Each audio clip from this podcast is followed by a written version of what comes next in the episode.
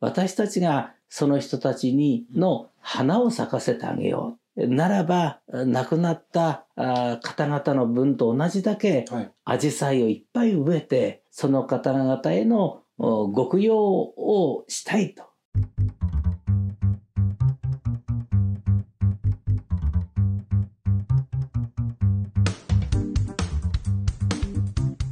キャストプレゼンツ人仕事図鑑この番組はワクワクのその先へ動画制作の株式会社キャストがお送りします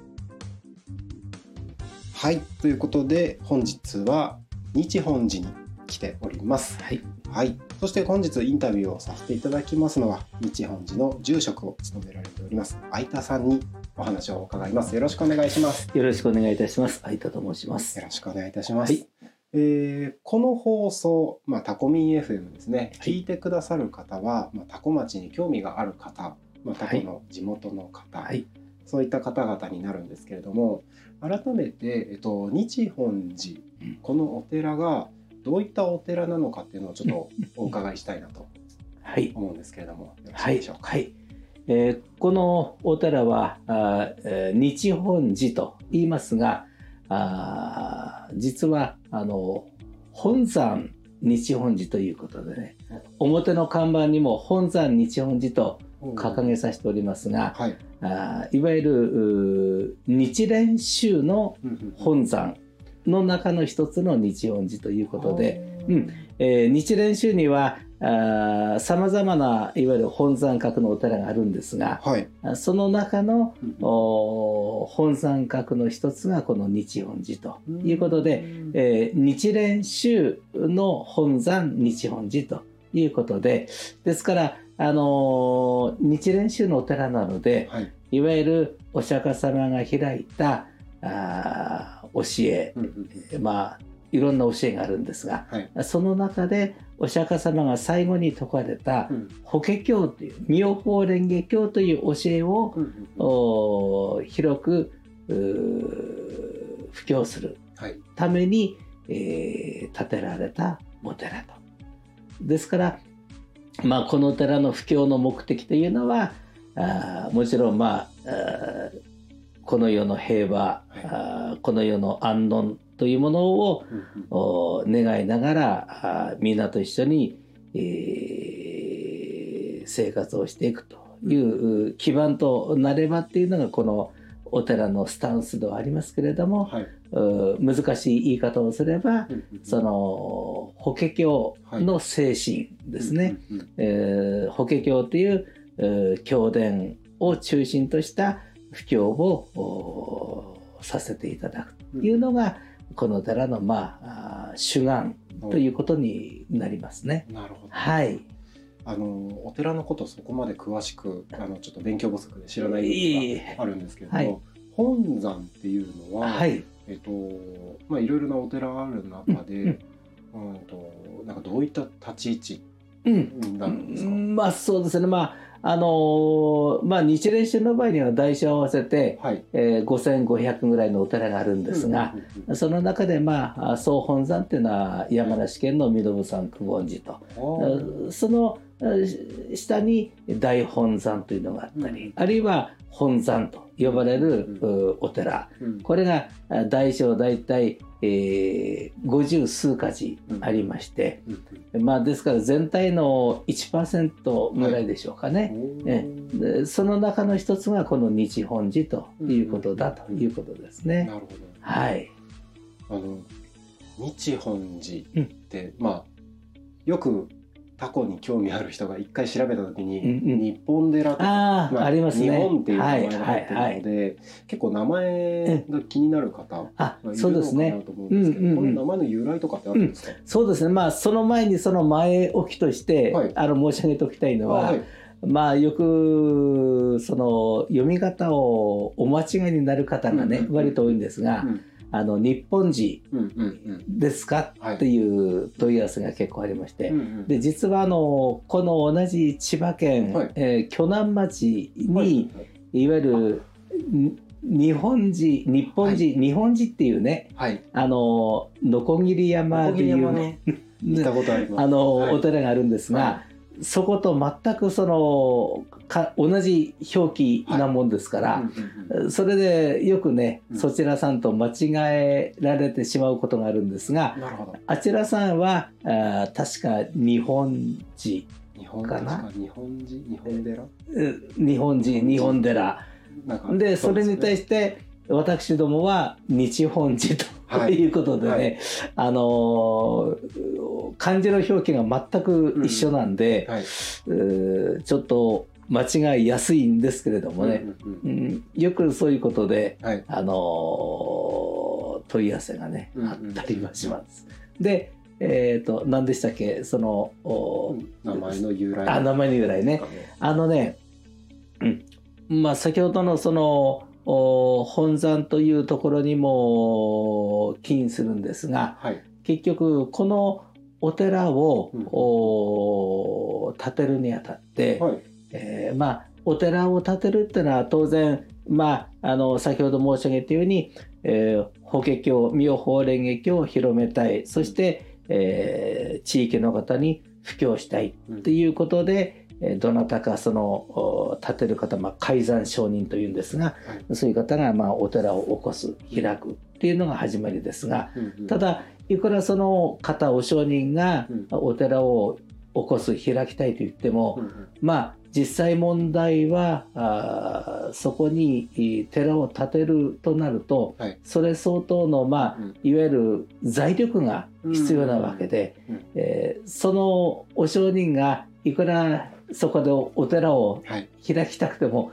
財力がないと、寺を建てることができない。で結局じゃあどなたが財力を出すんだということになれば、えーそのお上人の、うん。お考え方、はい。そういったものに賛同されたうん。方がいらっしゃる場合まあ平たくこれをご信者さん信者と言いますが、はいそういう方がいらっしゃった場合に、うん。じゃあ私があー尊いことだから私がその寺を建る建てるためのはい。応援をしましょうと、うん。まあ、これをお難しい言い方で断末という言い方をするんですが。断末断末、断末うん、ちょっと難しい言い方になるんですけどもね、で、えーその断末のお役割を買って出られたのが、はい。えー千葉家のえー八八代当主の千葉種貞公というはい。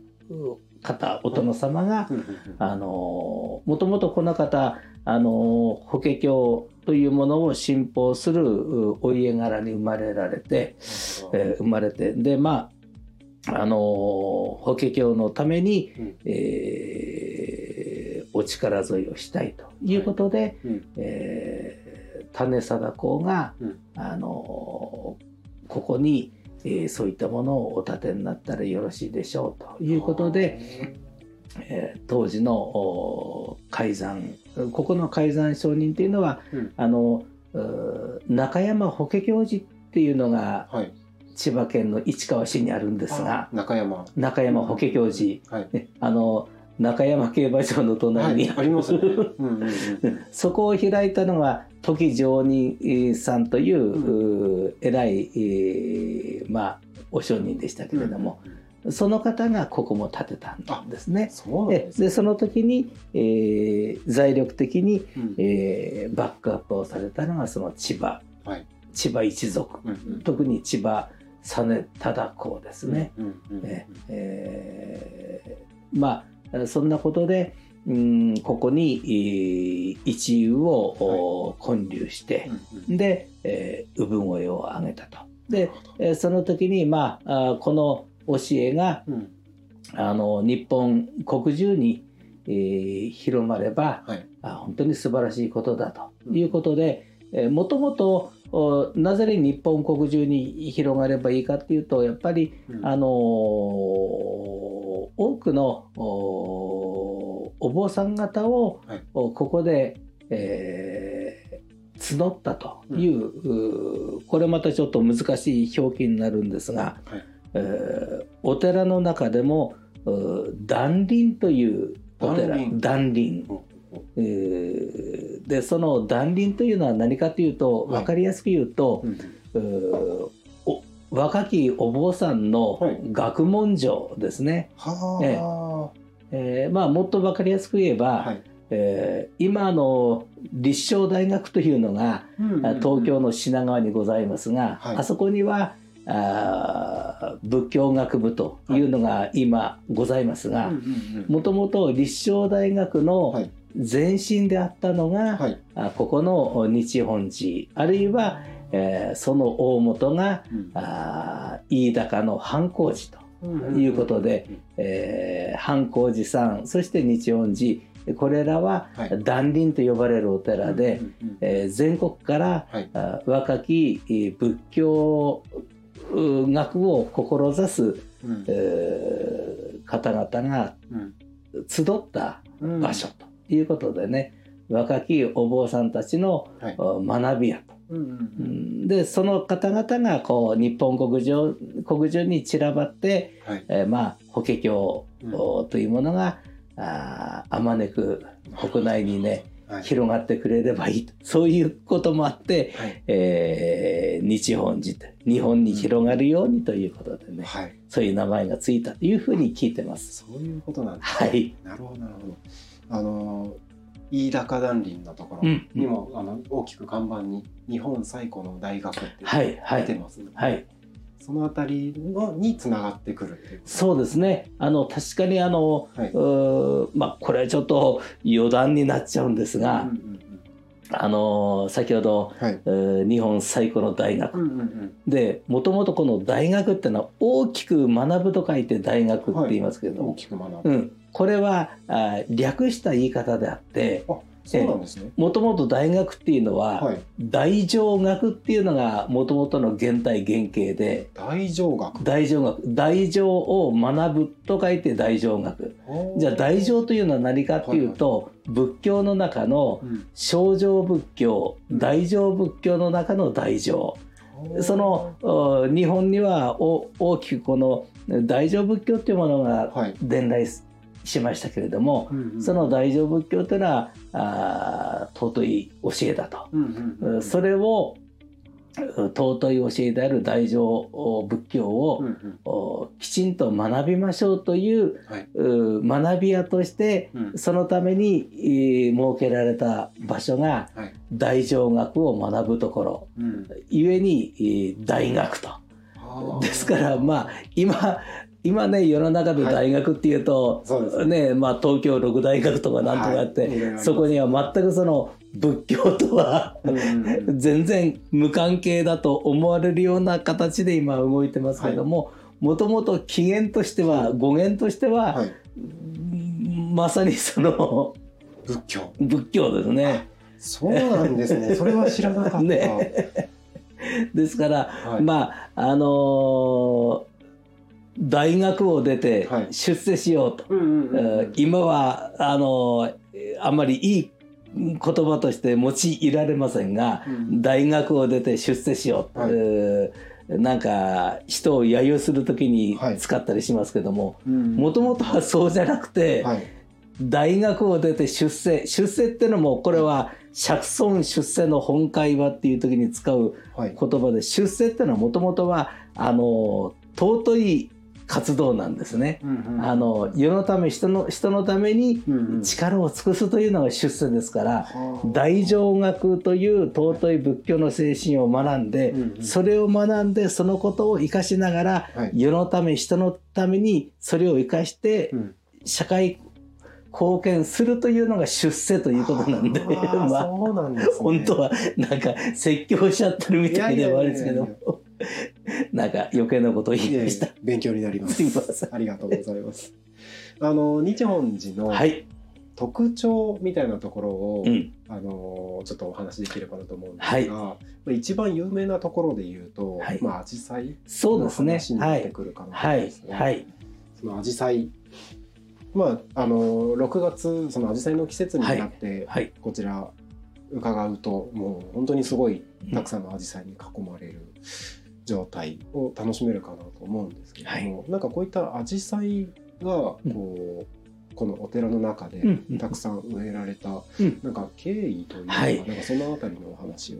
これもね非常にまああの大事なところ我々まあここをお任されている住職としては、はい。そこは絶対にあの、えー忘れてはいけない大事なことなんですが、うんうんあの先ほど申し上げた通り、うんはい。ここはその学問上、うん。お仏教をお学ぶうん。う若きえー学僧さん若いお坊さんのことを学僧と言いますがうん。若いお坊さんが全国からはい。あ集まってきたところです。でえーそれこそ多い時にはえー500人あるいは1000人はい。近い、えー多くのお学僧さんが、うん。あーここで寝起きを共にして、うんえー仏教学を学んだと。でやっぱり、えー多くの学生さんがあー寝食を共にして、はい。まあ当時は当然今のように医療も、うん。充実していませんから、はい。まあ当然ねあの中には体調を壊す方、うんうん。あるいは残念ながらご病気等でねうん。まあ学問の志半ばではい。残念ながらお亡くなりになってしまううん。う方もやっぱりそんだけの数がいらっしゃるとはい。やっぱりねうん。ある程度はそういう亡くなってしまう方も出ちゃうんですね。で、えー若くして志半ばでこの日恩寺で、えーお亡くなりになってしまった人たちはい。のためのおお墓というのが、この境内のお一角にはい。ございまして、えーその数というのがやっぱり何百ってあるんですね。小さいいいいわゆるう墓地が墓碑がたくさん並んでますけれども、はい。それらは全て、まあ、志半ばで、えー亡くなってしまった方を供養するためのお墓で、えー今からそうですね4 5 0年前になりますが、はい。時のここの住職、はい。う今井さんとおっしゃる今井ゼカンとおっしゃるご住職はい。があーそのことを大変不憫に思われてはい。なんとかあその若くして亡くなってしまった方々にはい。供養をしたいっていうにまあ発願をされてでどういう形がいいかとその方が、うん。考えた末に、はい。それならば、うん。その人たちに代わって、はい。私たちがその人たちにの花を咲かせてあげようと。でならば亡くなった方々の分と同じだけうんはい。紫陽花をいっぱい植えてはあ。それでその人たちのはい。思いをうん。私たちが紫陽花といううん。花に乗せてはい。お花を咲かせてあげることによってその方々へのおご供養をしたいと。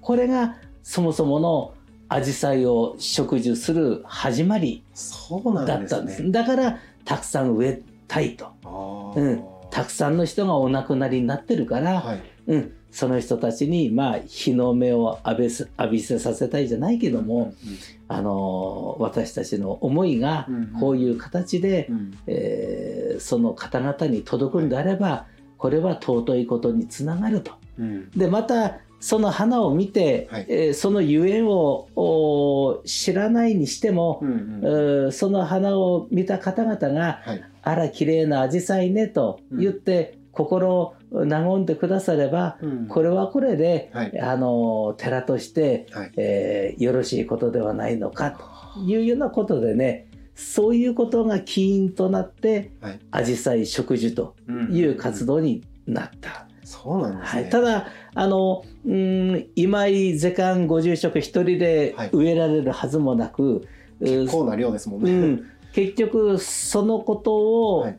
う今井寛寿様は、うんうん。えー時のこの地域の方々に、はい。えーそれをまあご相談したんですね。うんうんえーそういうふうに私としてはそういうう思いがあるんだけども、はい。ういかがなものだろうかと。うん。したらばこのおご近所はい。地域の方々も、それは素晴らしい考えだと。はい。ぜひそういうことならば、うん。我々もお協力をしたいということで、皆さんで、はい。えー集まって、うんうん。えーぼちぼちではあるけれどもお植樹というものをみんなで手伝ってくれて、うん。それがあ今このような形でねはい。あの前山にアジサイが、はい。あー植えられている状態にい至ったと。そういうふうにね聞いております。はい。はい。もう今や紫陽花寺と言われるうん。ぐらいなのかなというふうにああの思うんですけれども、はい。えっとなんで紫陽花だったかってご存知ですか？ーこれはね、はい。まああのうーアジサイというのはまああの皆さんも承知の通り、はい。えーまあ、植物科の中では割とまあ強いタフな、うんうんあのー植物なんですね。うんでやっぱり普段あのーその高価なものなどを植えていただいても、はい普段なかなかねうん。あのそこまで手なごができないからあー例えば冬霜が降りてもはい。何しても、うん。おある程度強いものでないと、ダメだよねということで、ならばあアジサイがいいんじゃないかということでね。やっぱりそういう観点でアジサイっていうものが選ばれたというふうにね。なるほど。はい、ありがとうございます。はい。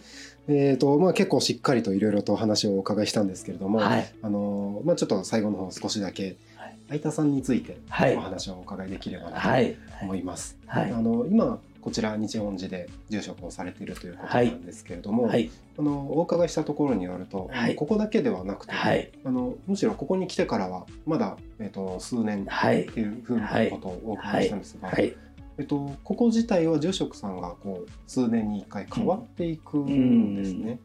そうですね、まあ、あの私はあの、まあ、う皆さんね私の言葉を聞いて、えーもうお分かりかと思いますが、はい。私はここの地元の人間ではなくて、うんうんうん。いわゆる茨城弁で有名なうんうんうん。茨城の人間、なるほど。えーあのー茨城県のお筑西市はい。というところ、元の下館というところにね、はい。まあ、正宮寺という日蓮宗のお寺があるんですが、うんうん。ここの住職を長年やっておりまして、うんうん。でまあ今から3年ほど前に、はい。うん、まあその日恩寺という本山があるんだけれども、うんうん。えー住職としてそちらもお協力してもらえないかというような日蓮宗からの、まあ、うんうん。要請がありまして、まあ、できうることをおまああのどれほどね、うん。お役に立てるかはわからないけれども、うん。お微力を注ぎたいと思うということでうん。ご返事をして、えー3年前にね、うん。えー決断をしたんですがまあただ実際どうしても向こうの寺もはい。今まで通りやっていかなきゃならないので、体を2つに割ることはできないので、うん結局はまあ通いっていう形でね。えまあ来ると、うん。お一泊して次の日の夕方夜帰るとか、なるほど。えーまあとにかく、はい。うこっちと向こうと、うん。おおお互いに疎にならないようになんとか、あの工夫しながらね、うん。あの両方やっておるんですがね。まあそんな関係で、まあ、はい。これから先々じゃあいつまでお前いるんだという話になりますけれども、うんまあまああのー体力が続く限りはやりたいとは思いますけどもね。まあただあのー実際ね、はい。え1週間のうちに2回とかっていう形になるとなかなかね、うん。タフな部分もあるんでね。うんそうですよね。ね。移動距離もありますしね。前に一度ね、はい。一度23度かな。うん。1日に2往復継ぐのがね、ええ。3回ぐらいありました。そんなにですか？朝来て、はい。こっちのあれをお用をおしてうん。戻って、はいでまた夜こっちに来てっていうね。うんうんまあめったにあることではないですけれどもね、うんうん。一日に2往復っていうのが何度かありましてね、やっぱりその体力的にも大変ですけどはいやっぱり今ガソリン代も上がってますからねそうですよね。